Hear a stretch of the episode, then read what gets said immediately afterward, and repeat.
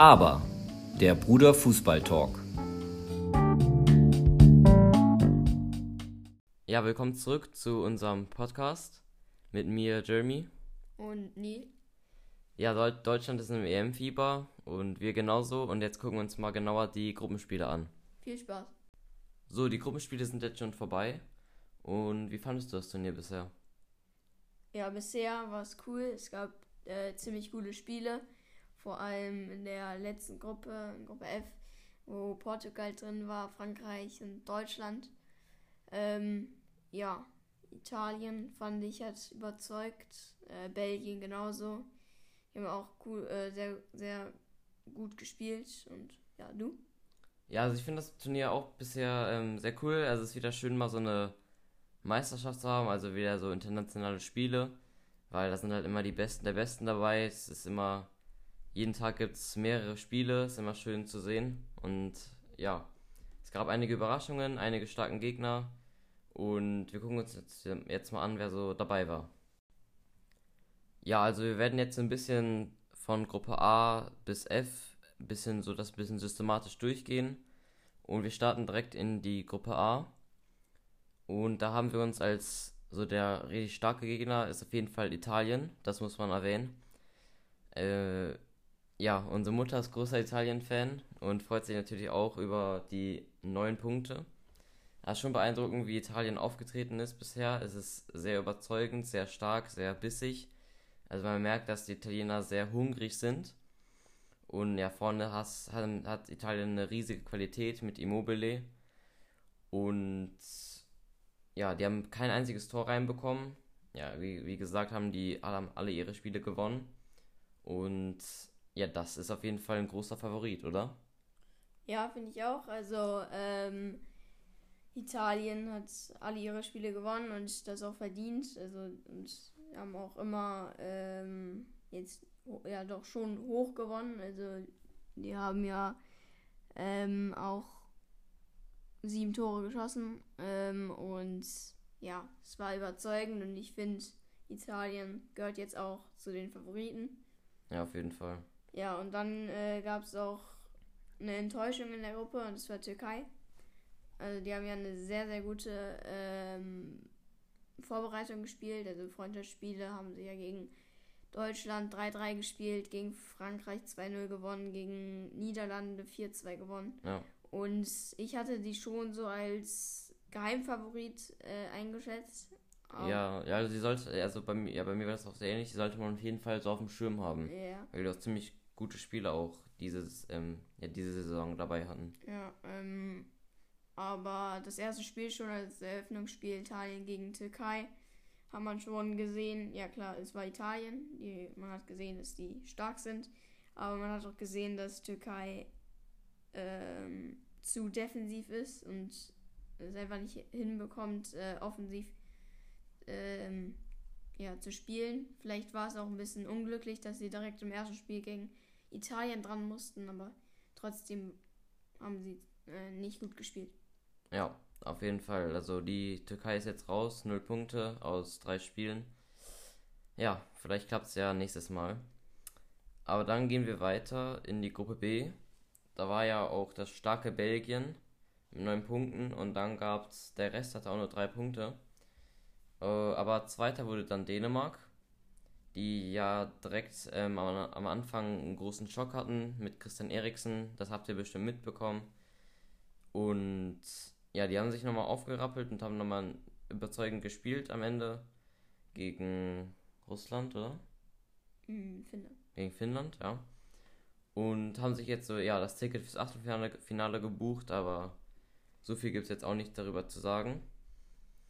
Wir springen in die Gruppe D, wo wir jetzt mal bei England uns unterhalten wollen.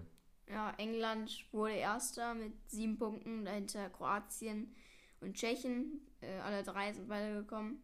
Ähm, aber trotzdem war es nicht überzeugend von England, muss man sagen. Ja. Ja. also ihre drei Spiele gegen erstmal gegen ähm, Kroatien. Kroatien haben sie 1-0 gewonnen. Ähm, haben früh ein Tor geschossen und ja, hatten nochmal Glück, dass sie noch keins bekommen haben, noch keins, ja, keins Ko- bekommen, bekommen haben oder sogar verloren haben. Ähm, zweites Spiel dann gegen Schottland. Schottland. wo sie sehr, sehr schlecht waren. Ich muss sagen, Schottland war auch sehr gut. Schottland hat da ihren einzigen Punkt bekommen, also sie haben 0-0 gespielt. Ja, also da gegen Schottland war echt, echt schwach. Das war ziemlich überraschend von England der Auftritt. Also sie haben echt nichts hinbekommen, haben den Ball da nur im Mittelfeld gehalten und ja, haben auch nicht Harry Kane einbezogen, Ja. einer der besten Stürmer der Welt, ne? Also der auf jeden Fall so eine Tormaschine ist und der hat auch noch kein einziges Tor ähm, ja, auf die Kette gekriegt, weil er einfach auch nicht weiter einbezogen wird und das Neil betont das oft, dass, äh, was sagst du immer? Bei England? Ja, bei England finde ich, äh, dass es zu viele Stars gibt in dem Team. Also klar, man, man denkt, das ist gut so mit Foden, Mount, Kane, Sterling, alle. Aber ähm, man, man sieht dann in den Spielen, dass sie irgendwie ähm, nicht zusammenspielen und jeder sein eigenes Spiel spielt. Irgendwie, also da ist nicht so ein so ein Spielfluss Dynamik, drin, ja. so eine Dynamik, ähm, wie man es eigentlich äh, kennt von denen, die halt zum Beispiel bei Man City, Foden, der spielt ja klasse, aber dann bei England kriegt er dann Kane nicht einbezogen. Ja, das ist auf jeden Fall, kann gut für uns sein, für Deutschland, weil wir haben, äh, Deutschland hat ja England im Achtelfinale und hoff, hoffentlich äh, kommen die auch noch nicht so in die Gänge, damit Deutschland das packen kann. Dann in der Gruppe E ist überraschenderweise Schweden an der Spitze und gefolgt von Spanien. Ja, Spanien hatte, Spanien hatte zwei Unentschieden, die ziemlich auch ziemlich schwach waren und hat dann im letzten Spiel einen Sieg geholt. Trotzdem, Spanien ist auf, auch auf jeden Fall in einem Umbruch, genau wie England, würde ich sagen. Und ja, da trotzdem, Spanien, Spanien hat man auch bessere Tage gesehen, das merkt man. Aber Schweden hat auch echt eine goldene Zukunft, kann man sagen. Also der Isak, der Ja. war bisher sehr überragend. Und ja, Schweden ist auf, jeden, ist auf jeden Fall ernst zu nehmen, auch mit Forsberg und ja. Ja, mehr kenne ich nicht, aber es ist eine echt gute Truppe auch. Ja, ähm, was ich auch fand bei Schweden, ähm, sie haben, ihr letztes Spiel war gegen Polen, sie waren schon weiter, aber ähm, die Platzierung stand halt noch nicht fest, ob sie Erster oder Zweiter werden. Anstatt halt irgendwie ihr Spiel halt einfach jetzt nicht 100% zu geben, weil sie wissen, dass sie weiter sind und als Schweden ist das jetzt nicht so selbstverständlich, haben sie, sind sie 2-0 in Führung gegangen äh, gegen Polen, aber dann haben sie noch kurz vor Schluss noch ein 2-2 bekommen und dann 90. plus irgendwas haben sie dann noch ein 3-2 gemacht und haben sich da die Tabellenspitze ähm, geholt. Und das fand ich auch äh, sehr, sehr stark von ihnen. Ja, und dann in der letzten Gruppe, in der Gruppe F, mit Frankreich, Deutschland, Portugal, Ungarn, wo das ja, ist ja eine sehr, sehr äh, coole Gruppe. Ja, auf jeden Fall auch sehr schwer. Ja, äh, da ist, wurde Frankreich erster, Deutschland zweiter, Portugal dritter und Ungarn dann als letztes. Frankreich hat, Sehr überzeugend, muss ich sagen. Also, hat gegen also Deutschland überzeugend gespielt. Ähm, und gegen Ungarn und Portugal haben sie unentschieden gespielt. Ungarn, ja, weiß nicht, also da kann man schon als, Frank als Frankreich kann man da auch schon gewinnen. Ja. Ja, ich finde auch, so Ungarn hat echt, also gegen Frankreich und Deutschland zwei starke Spiele gemacht. Ja. Ich finde es schade, dass die raus sind, weil die sind auch schon eine gute Truppe. Ja, aber Frankreich, ich, bei Frankreich finde ich vor allem Pogba sehr überragend. Also er bei Frankreich ist er immer ziemlich stark unterwegs. Ja, Deutschland hatte ja gestern so ein ziemliches Zitterspiel, aber haben sich dann noch das, den zweiten Platz geholt. Ja, und Portugal ist natürlich auch dabei als einer der besten Drittplatzierten. Ja. Wie vorhin schon gesagt, spielt Deutschland gegen England im Achtelfinale. Das ist am Dienstag. Und ja, wir unterhalten uns ein bisschen darüber. Wie ist deine Meinung? Ja, auf jeden Fall ein Topspiel. Schon im Achtelfinale sind auf jeden Fall zwei EM-Favoriten. Ja, wie gesagt, England ist noch nicht so in den EM-Modus geschaltet. Ja, jeder spielt schon so, ein bisschen für sich. Sie kriegen Kane nicht involviert in, in ihr Spiel.